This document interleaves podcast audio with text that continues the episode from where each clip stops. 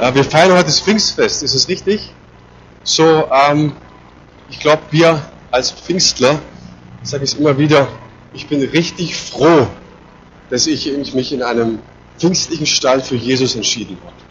Ich schätze und ehre viele Denominationen, aber das, was ich so unter den Pfingstlern erlebt habe, ist, sage ich mal, 70 Prozent war richtig gut, aber da gab es auch so ein paar Dinge dabei, die waren richtig schräg. Das hat damit zu tun, ne, dass es um den Heiligen Geist an Pfingsten geht. Und ich habe immer wieder festgestellt, dass gerade die Pfingstler diejenigen sind, die am uninformiertesten über die Sache Heiliger Geist ist. Deswegen möchte ich heute ein bisschen, ja, ein paar Grundlagen legen, so wie es Markus gerade gesagt hat. Ich glaube, es tut gut, immer wieder auch ein paar Grundlagen zu hören. Und wenn du heute Morgen da bist und du sagst, boah, das, da muss aber richtig nachdenken, da muss man richtig mitdenken, ne? kann man das den Leuten zutrauen in einem Gottesdienst? Ich sage, jo, auf jeden Fall. Ja? Also schnallt euch an, seid bereit. Es gibt Predigten, ne? da kommst du mit einem Bibelvers, mit drei Beispielgeschichten, ne? ein Zeugnis aus deinem Leben. Die Leute sind total happy, sind begeistert, kommen danach und sagen, selten was Besseres gehört. Und dann gibt es natürlich auch Predigten, von denen wir sagen, puh, das müssen wir erstmal verdauen. So, dazu gibt es Kleingruppen, da können wir drüber nachdenken nochmal und die Themen ähm, intensivieren und vertiefen. So, ich stelle fest, und es ist nicht nur in pfingstlichen Gemeinden, sondern generell, es gibt ein gnadenloses Christsein. Was meine ich damit? Es gibt so viel Gesetzliches, es gibt so viel Druckhaftes, es gibt so viel von den Forderungen Gottes her geprägtes Christsein. Und bin mir dessen bewusst, dass man immer von zwei Seiten des Pferdes runterfallen kann. Du kannst die Gnade auf der einen Seite so hoch betonen, dass auf der anderen Seite nicht mehr klar ist, dass wir auch eine Antwort geben müssen als Christen. Ja, Gott hat Forderungen auch. Es gibt aber leider Menschen, ne, die das mit der Antwort sehr verinnerlicht haben. Ja? Ähm, sie kommen daher, was wir tun müssen, ne, was, was denn sein sollte, was der Maßstab Gottes ist. Und du stellst fest, dass viele Christen im Laufe ihrer Jahrzehnte des Christseins müde werden, ausgebrannt sind, leer sind, weil sie immer diesen Riesenmaßstab hier haben, Gott will und Gott fordert, und auf der anderen Seite stellen wir uns fest als Menschen, ne, die es gar nicht bringen können, die es gar nicht bringen. Und woran liegt es? Ich stelle fest, dass leider wir in unseren pfingstlich-charismatischen Kreisen ne, ganz stark immer auf die Auswirkungen konzentriert sind, als auf die Wurzeln. Und ich möchte heute weniger über die Auswirkungen sprechen, und das Pfingstfest ist eine Auswirkung, sondern mehr auf die Wurzeln. Was ist der Job des Heiligen Geistes? Wenn du, wenn du seriös an dieses Thema rangehen möchtest, dann musst du wissen, dass die Bibel vier Quellen kennt. Also der Heilige Geist und der Mensch, da gibt es vier Hauptquellen, die uns Informationen über den Heiligen Geist geben. Das ist zum einen das Alte Testament. Im Alten Testament sehen wir, dass der Heilige Geist punktuell auf Menschen kommt und Menschen befähigt, beispielsweise die Stiftshütte zu bauen. War ganz flach, okay? So. Dann haben wir im Neuen Testament drei Herrschaften, das sind drei Männer, die uns berichten. Es ist zum einen der Johannes und bei Johannes ist der Heilige Geist der Paraklet. Heißt übersetzt aus dem Griechischen der an deine Seite gerufene, dein Beistand, dein Seelsorger, dein Anwalt, dein Begleiter. Bei Paulus ist es der, der uns Identität gibt in unserem Innersten und darum wird es heute auch hauptsächlich gehen. Ne? Ähm, er gibt aber auch die Gnadengaben bei Paulus. Und dann haben wir noch Lukas und der ist überwiegend in der Apostelgeschichte zu, zu lesen, natürlich auch in seinem Evangelium, aber bei Lukas ist es ganz stark derjenige, der kommt, die Menschen erfüllt, die Menschen fähig macht, Reich Gottes zu bauen, Mission, die Mission zu gehen und zu verkündigen. Und wenn du jetzt sagst, uh, ganz schön kompliziert, dann sage ich dir, sei entspannt, der Heilige Geist ist kein Lehrsatz, den du studieren musst, sondern er ist eine Person, die du in Kraft erleben kannst und erfahren kannst, jeden Tag in deinem Leben. Eine der zentralsten Gedanken über den Heiligen Geist im Neuen Testament, es ist für mich persönlich eigentlich der einleitende Vers über den Heiligen Geist, den finden wir im Johannesevangelium, da im 16. Kapitel, Vers 7. Und da heißt es, doch glaubt mir, es ist gut für euch, dass ich weggehe, denn wenn ich nicht von euch wegginge, käme der Helfer nicht zu euch. Wenn ich aber gehe, werde ich ihn zu euch senden. In einem Vers sagt Jesus dreimal, ich gehe weg. Könnt erzählen. Und an diese Stelle kommt der Heilige Geist. Und es heißt dort, es ist gut für euch. Was heißt, es ist gut für euch? Es heißt, es geschieht zu unseren Gunsten, zu unserem Vorteil. Es heißt, wir profitieren davon. Wir sind Gewinner. Jesus geht und an die Stelle kommt der Heilige Geist. Und er sagt damit, hey, es ist gut für euch, weil ihr mich jetzt drei Jahre lang erlebt habt. Ihr habt gesehen, wie ich denke, wie ich handle. Ihr habt gehört, wie ich lehre, wie ich mit Menschen umgehe. Aber das ist etwas, was von außen herangegangen ist an eure Herzen. Ihr wart Zuschauer. Mein Plan ist aber, dass ihr von der Zuschauerrolle in die aktive Rolle kommt. Ich will, dass das, was das Herz meines Vaters ist und was, was ich in meinem Herzen habe, dass genau das auch in euren Herzen anfängt zu schlagen. Dafür kommt der Heilige Geist. Und wenn der Heilige Geist kommt, dann bringt er nur ein Thema mit. Es ist nicht das Thema Erweckung. Es ist nicht das Thema Royal Ranger. Es ist nicht das Thema Kinderarbeit. Es ist nicht das Thema Kaffeemaschine in der Gemeinde. Es ist das Thema Jesus Christus. Du hast den Heiligen Geist, weil er zum einen Jesus in dir groß machen möchte. Das ist ein Aspekt des Heiligen Geistes. Der andere Aspekt ist, er möchte durch dich Jesus für andere groß machen. Das heißt, er ist zum einen dein Weltveränderer, er verändert dich, und zum anderen ist er der Weltveränderer durch dich. Okay, habt ihr den Gedanken? Ja? Jetzt sagst du, hm, weiß nicht, kapiere ich das? Ähm, ich habe mir folgendes Beispiel ausgedacht. Na, jetzt bin ich als Person der Manuel. Und mit meiner kleinen Luisa, die ist anderthalb, spreche ich folgendermaßen. Hallo mein Schatz, wie geht's dir? Soll mal ein bisschen kuscheln? So, ähm, wenn ich so heute Morgen mit euch reden würde, würde ich dir sagen, der ist Ballaballa. Ja? Ähm, wenn ich einen Eheabend mit meiner Frau habe, dann habe ich Augen an und Ton an, weil es romantisch werden sollte. Bin ich deswegen verlogen? Bin ich deswegen Schauspieler? Überhaupt nicht. Es ist ganz normal, dass ich immer wieder in andere Rollen schlüpfe, weil ich verschiedene Verantwortungsbereiche habe. Und ähm, im genau denselben Maß hat der Heilige Geist verschiedene Verantwortungsbereiche beziehungsweise verschiedene Wesenszüge, über die wir nachdenken. Das ist mir ganz wichtig, dass wir das verstehen. Wir sehen zum Beispiel den, den Heiligen Geist, es ist so notwendig, dass er in uns kommt, bei den, den ersten Jüngern. In der Apostelgeschichte, da lesen wir, dass Jesus über das Kommen des Heiligen Geistes spricht und dann sagen die Jünger folgendes. Bist du, Herr, in dieser Zeit dein Reich wieder aufrichten? Ne? Und du denkst dir, hä, was fragt denn der? Der fragt Jesus, wirst du in dieser Zeit dein politisches Reich wieder aufrichten? Und ich denke, die waren doch drei Jahre mit Jesus unterwegs. Sie haben seine Auferstehung erlebt. Sie haben Missionsbefehle erhalten. Sie haben 40 Tage lang nach Jesu Auferstehung mit Jesus Zeit verbracht. Es steht im, im Text, lest man Apostelgeschichte nach.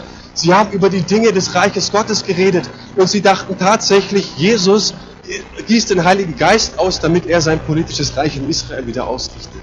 Weit gefehlt. Er sagt, hey, das Reich Gottes, das soll wachsen in der ganzen Welt. Und du denkst dir, Mensch, die Jungs, ähm, was ist da geschehen? Ne? So eine Frage.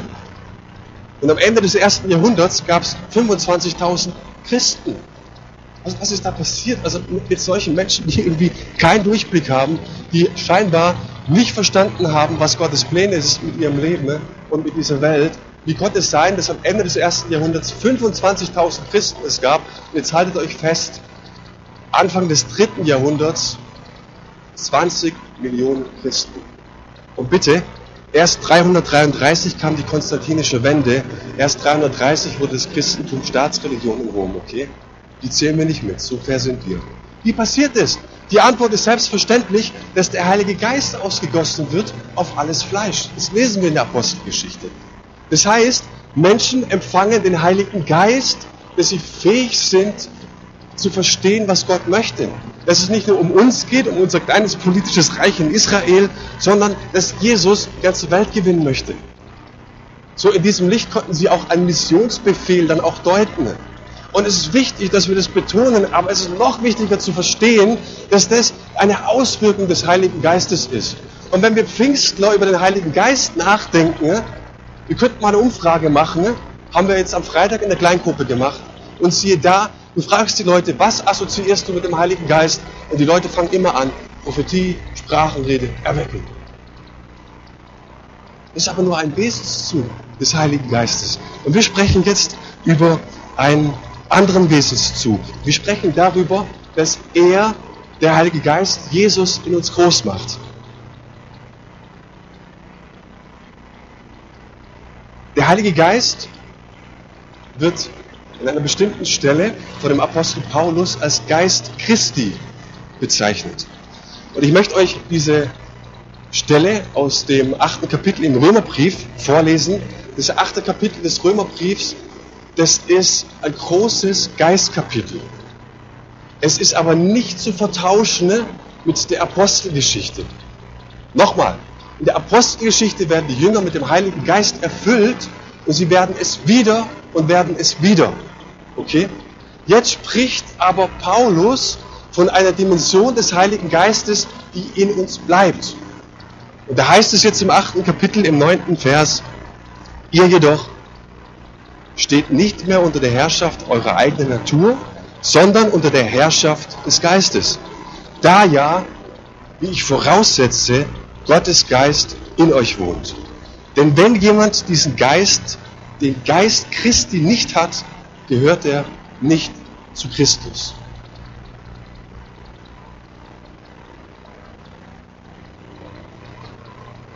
Was sagt Paulus hier? Zum einen, die Gabe des Geistes ist das Kriterium des Christseins. Du kannst kein Christ sein, ohne dass das der Heilige Geist in dir wohnt.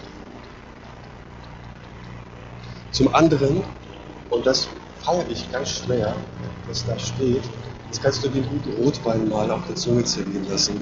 Da heißt es, ich setze voraus, dass Gottes Geist in euch wohnt. Und es ist nicht moralisch gemeint, ich, also ja eine Voraussetzung. Also wenn du gescheiter Christ sein willst, dann nimmst du das voraussetzen, ne? sondern es ist ein Zuspruch. Ich setze voraus, dass dieser Geist in euch wohnt. Man kann dieses Wohnen auch übersetzen mit den Worten Haushalt oder Familie. Was heißt das? Ich setze voraus, dass der Heilige Geist in eurem Haushalt ist. Ich setze voraus, dass der Heilige Geist Teil der Familie ist. Wow. Hammer. Es ist ein Zuspruch. Und wichtig ist bei diesem Aspekt des, des Wohnens, dass der Heilige Geist in uns wohnt und dort auch bleibt. Er ist kein Mietnomade, mal rein, mal raus. Der Heilige Geist ist nicht sowas wie eine Pendelbewegung. Rein, raus, rein, ich bin gut drauf, raus, ich bin schlecht drauf. Heute ist ein guter Tag, mein Chef war lieb, rein. Heute ist ein schlechter Tag, mein Chef war böse oder ich habe gesündigt und, und heute ging es mal gut, drei Tage ohne Sünde und so weiter. Sondern dieser Heilige Geist ist uns gegeben. Er ist der Geist Christi, dass er, äh, er ist keine Pendelbewegung, er ist nicht auch irgendetwas Luftiges. Du stellst immer wieder fest bei Christen, ne, wenn sie über den Heiligen Geist sprechen und nachdenken, ne, ist irgendwas, so dieses, diese Windanalogie, ja, so, du hörst den Wind und so, er ist irgendwo, aber nie bei mir. Das stimmt nicht, sagt die Bibel, er bleibt, er kommt bleibend. Und mein Wunsch ist es, dass wir als Gemeinde mehr und mehr, tiefer und tiefer, stärker und stärker verstehen, dass auf diesen Heiligen Geist Verlass ist, dass er vertrauenswürdig ist, dass er eine feste Größe, ein Fundament für mein Leben ist. Dass er Gottes Geschenk an dich ist und dieses Geschenk macht Jesus Christus in dir groß. Wichtig ist auch, dass wir ähm, zwei weitere Begriffe ganz kurz anschauen. Es heißt einmal, wir sind versiegelt worden mit dem Heiligen Geist, beziehungsweise der Heilige Geist ist ein Unterpfand. Ich möchte nicht näher darauf eingehen, aber wenn wir über diese Worte nachdenken, versiegeln und Unterpfand, dann verstehen wir, dass es nichts Flüchtiges ist, wenn ich etwas versiegle, dann ist es fest. Ja? Wenn ich ein Pfand erhalte, dann ist es etwas, das ich habe. Das kann ich in die Tasche stecken. Ja?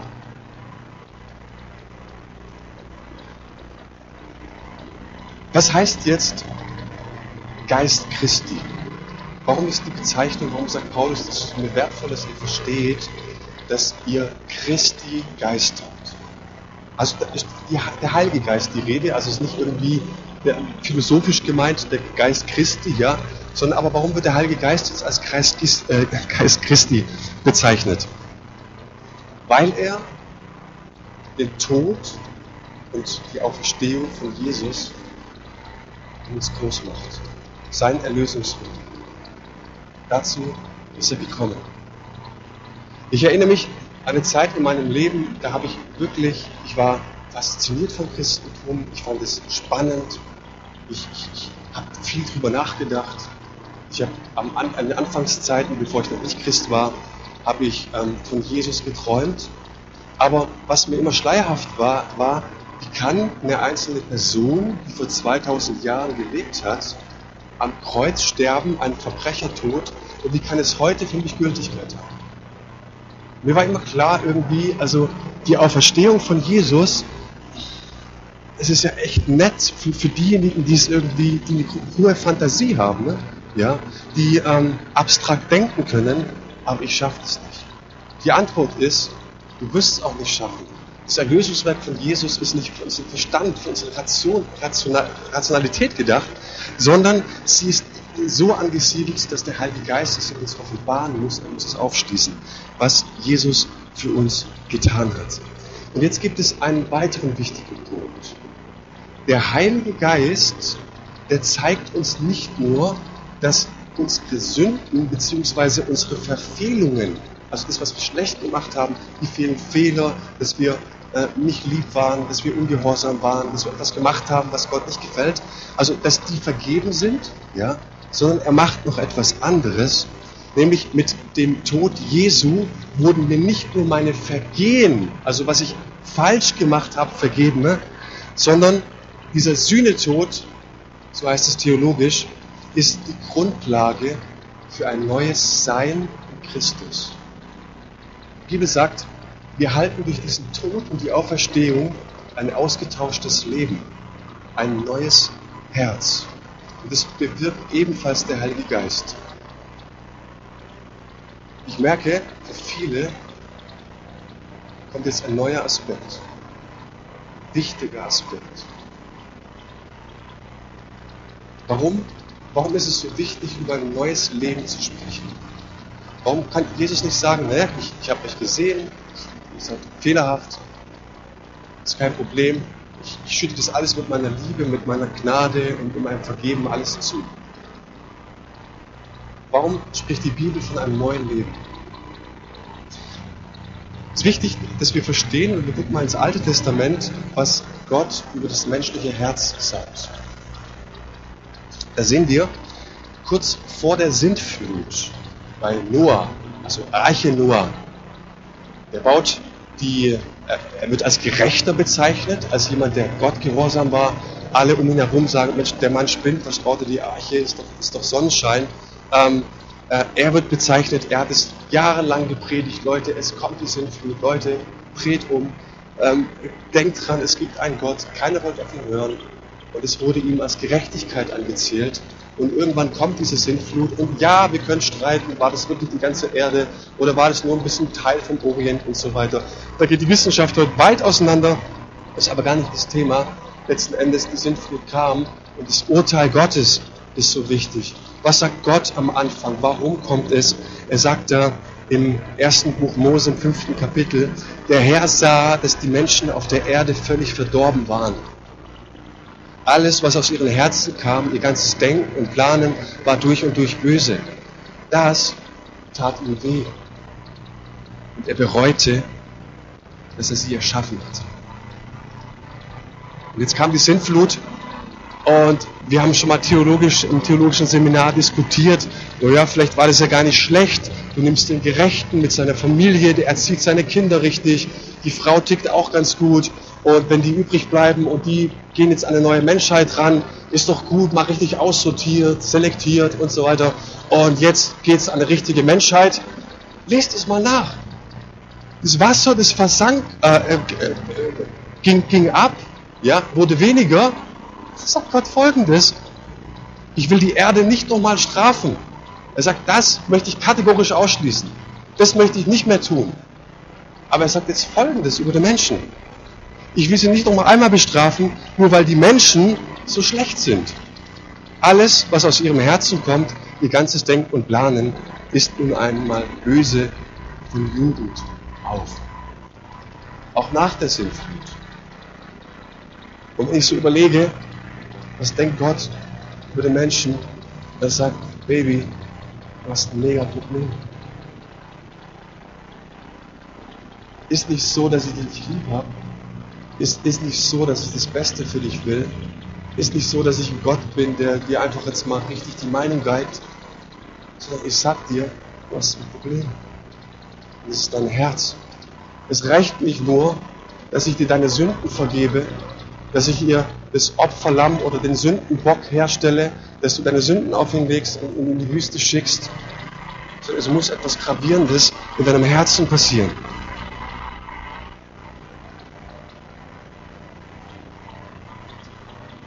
Wie sieht die Alternative aus? Die lesen wir in dem Prophetenbuch Jeremia. Gebt acht, so heißt es dort, sagt der Herr, die Zeit kommt, da werde ich mit dem Volk Israel und dem Volk von Juda einen neuen Bund schließen. Er wird nicht dem Bund gleichen, den ich mit ihren Vorfahren geschlossen habe, als ich sie an der Hand nahm und aus Ägypten herausführte. Diesen Bund haben sie gebrochen, obwohl ich ihnen doch ein guter Herr gewesen bin.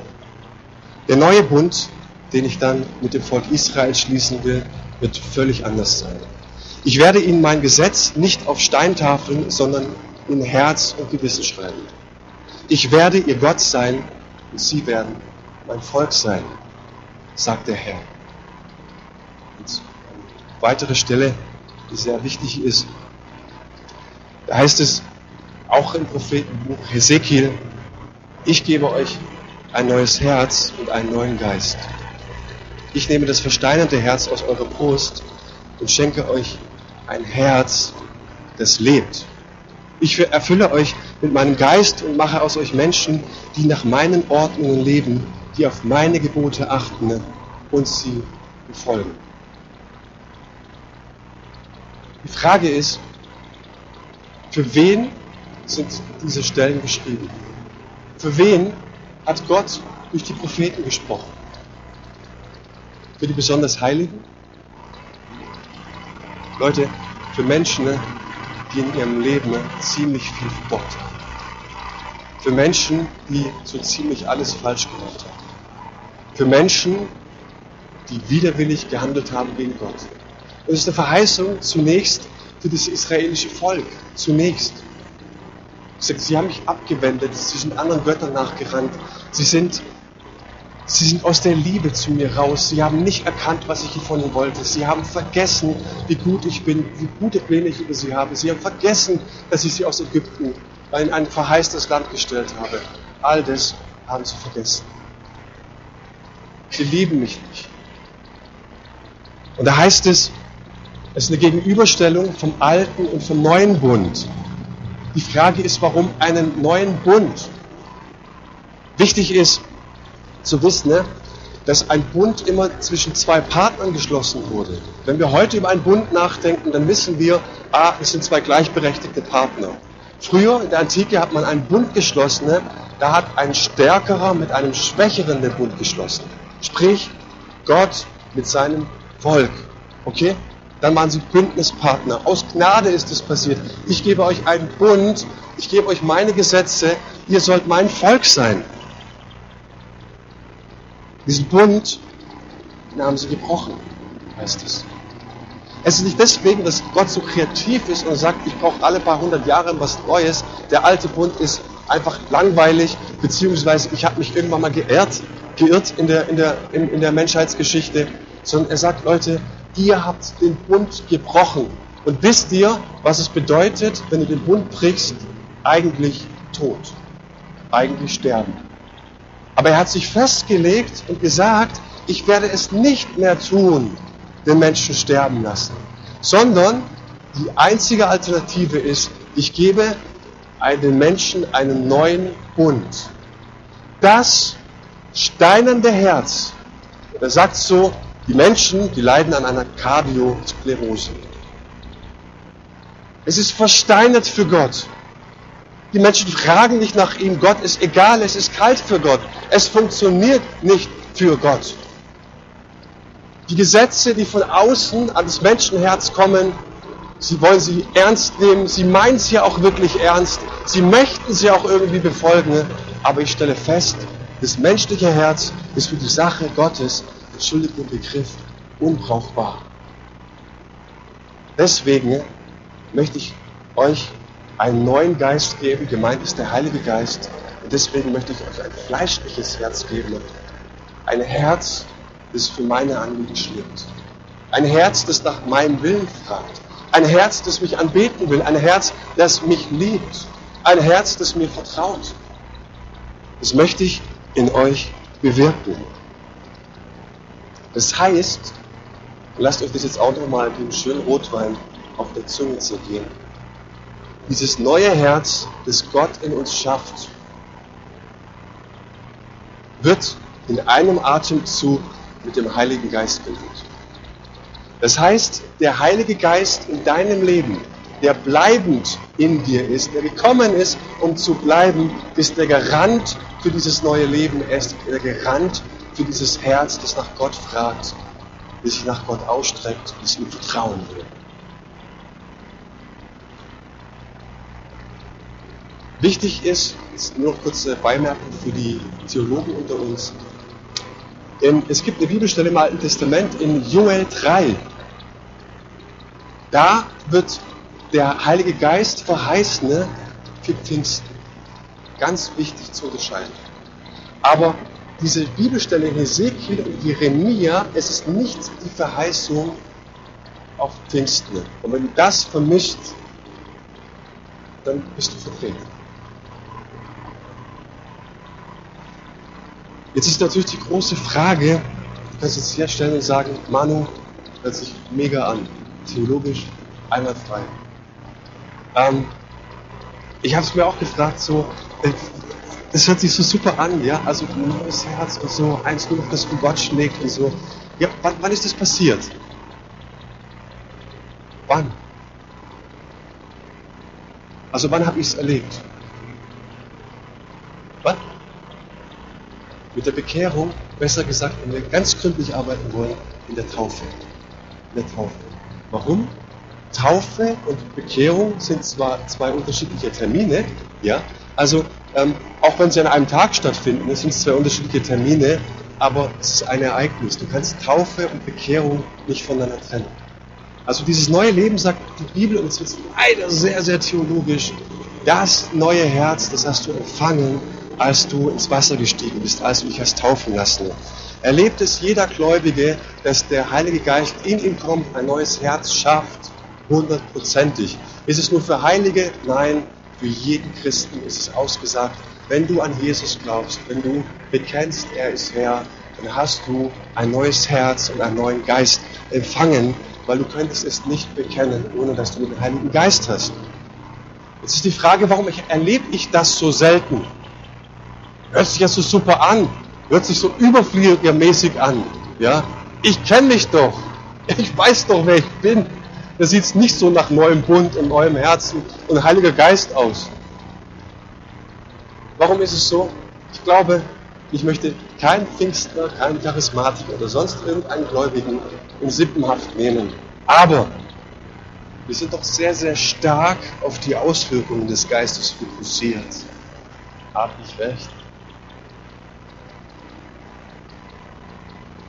Also betonen wir sehr, sehr oft den Wesenszug des Heiligen Geistes, der am Pfingsten gekommen ist, von dem wir uns immer wieder erfüllen lassen müssen. Und der richtige Altarruf kommt und die Leute sind ergriffen und sie kommen nach vorne und so weiter und so weiter. Wisst ihr was? Ich würde mir manchmal wünschen, was bei so manchem Altarruf die Leute sitzen bleiben würden. Sagen, stimmt. Wenn es darum geht, um feuriger und missionarischer zu sein, da gehe ich gerne nach vorne und lass mir die Hand aufnehmen. Aber wenn es darum geht, dass du immer an meinem inneren du Prediger rumdoktern willst, wenn du immer mir irgendwie einreden willst, ich habe noch zu wenig in mir und es ist nicht da und es ist noch nicht geschehen und ah, komm nach vorne.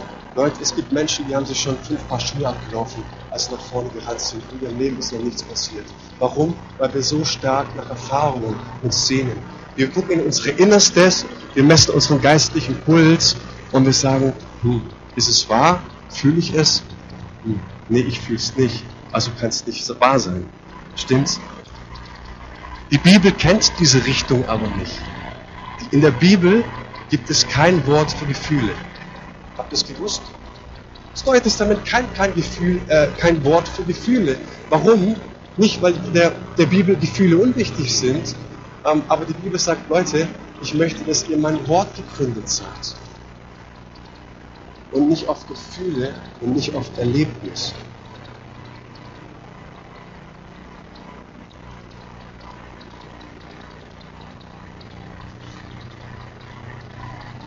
Unser inneres Erleben ist nicht eine Gradmesser für Gottes Handeln.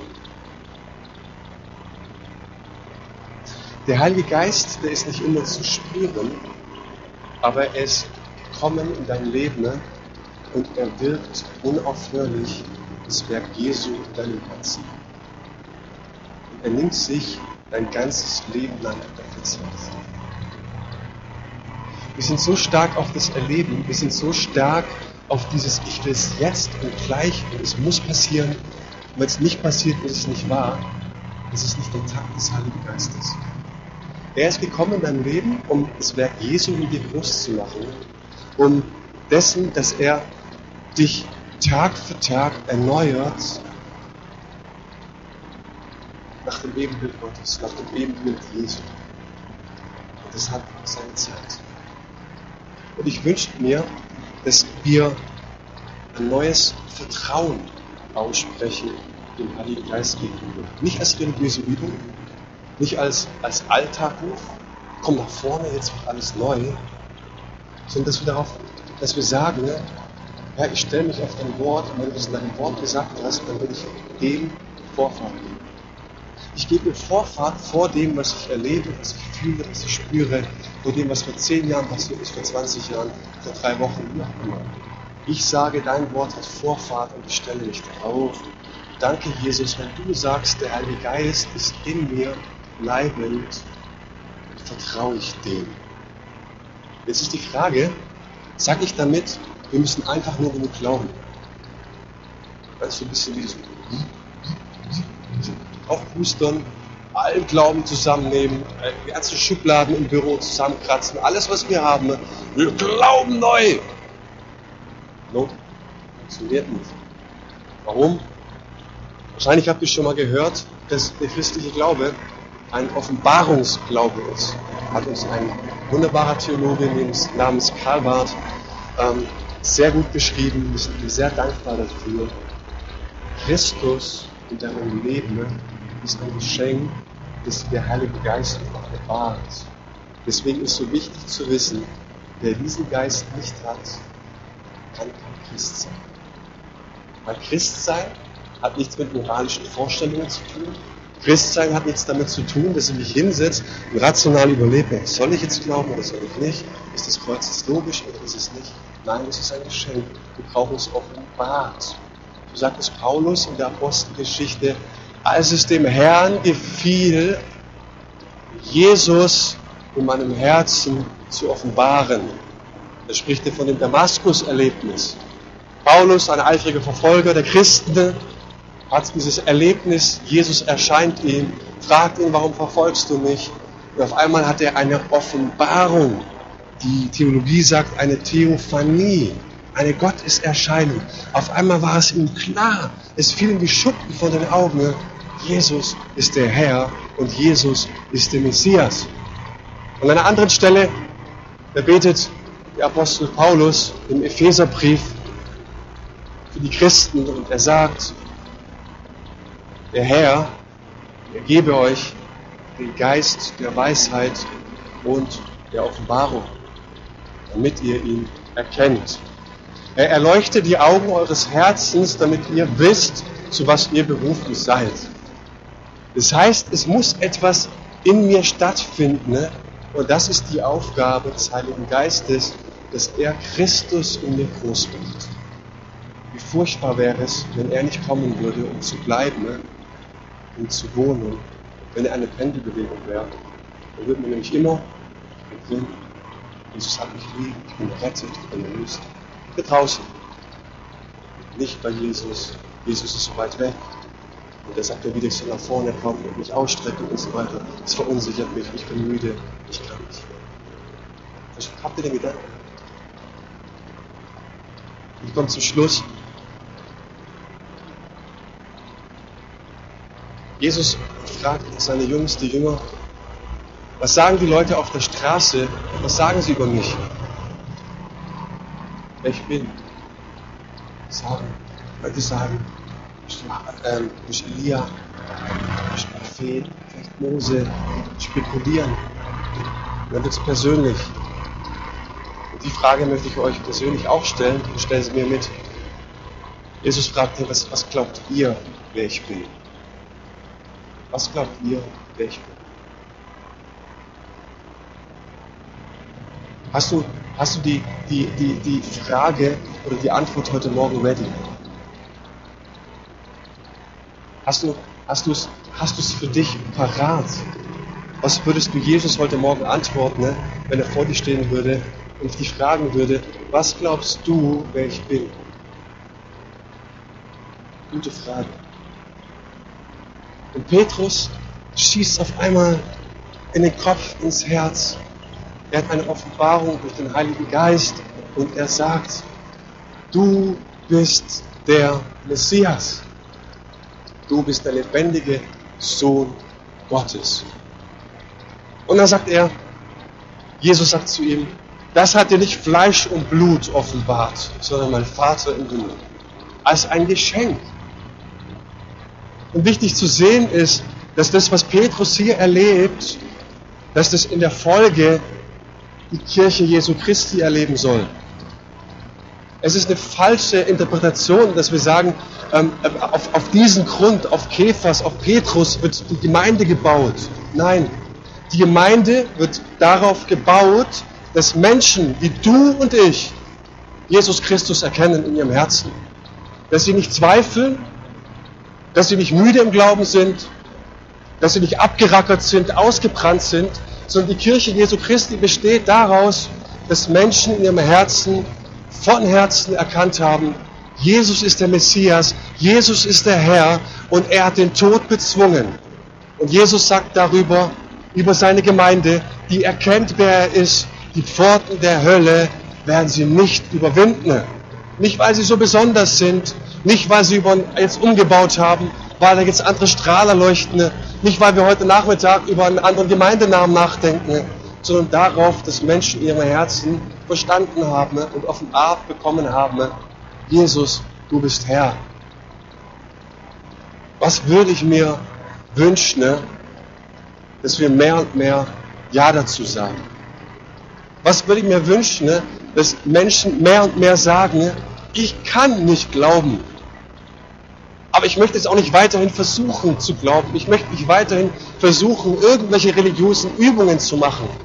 Ich bin leer, ich bin ausgebrannt, vielleicht speziell auch durch die Erfahrung in den letzten Jahren in dieser Gemeinde. Ich kann einfach nicht mehr.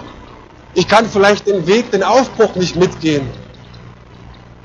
Ich weiß nicht, ich spüre irgendwie, Jesus ist so weit weg. Aber dass, dass dieser Appell, dieses innerliche Zerfleischende, dass es nicht der Job von uns ist, uns neu aufzurappeln. Wenn wir müde geworden sind, wenn wir enttäuscht sind, dass wir in uns schauen und sagen, da ist einfach nichts, wodurch wir uns aufrappeln können, sondern dass wir neu kommen und bitten Jesus, so wie es der Apostel Paulus gebetet hat, bitte offenbar dich in meinem Herzen. So wie Paulus es erlebt hat, als es dem Herrn gefiel, mir Jesus in meinem Herzen zu offenbaren. Dass dieser Heilige Geist gekommen ist, der nicht ewig weit weg irgendwo schwebt über irgendwelchen Wässern, nicht irgendwo in der Luft ist, sondern sein Job, seine Aufgabe ist es. Es ist ein Wesenszug dieses Heiligen Geistes, dass er in mein Innerstes kommt, mich erneuert und mir Jesus groß macht. Ich möchte euch einladen, dass wir jetzt in eine Zeit gehen, entweder jubelst du und applaudierst du, entweder bleibst du auf deinem Sitz sitzen. Aber ich möchte euch einladen, diese Wahrheit nochmal auf der Zunge zergehen zu lassen. Dass du, dass du irgendwann mal am Ende dieses Liedes ein Danke gefunden hast. Ein Danke. Danke, Jesus, für diese unglaubliche Wahrheit. Danke, Jesus, dass wir dass du dir wünschst, dass wir unseren Verstand aktiviert lassen, aber dass unser Verstand diese Wahrheit nicht voll und ganz erfassen kann. Du hast uns ein neues Leben gegeben, du hast uns einen neuen Geist gegeben.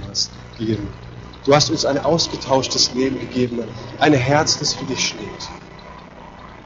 Jesus, und du weißt, wo wir innerlich stehen. Du weißt, dass wir in uns schauen und sagen, ich erlebe mich doch, ich, ich weiß doch, wer ich bin. Das kann nicht wahr sein. Es kann nicht wahr sein, dass Gott mich auf so ein Fundament stellt. Doch er tut es. Mein Wunsch ist es, Jesus, dass du in diesen Minuten, dass du in den nächsten Stunden, in den nächsten Tagen, dass du unseren Herzen aufschließt, wer du bist. In Jesu Namen. Amen.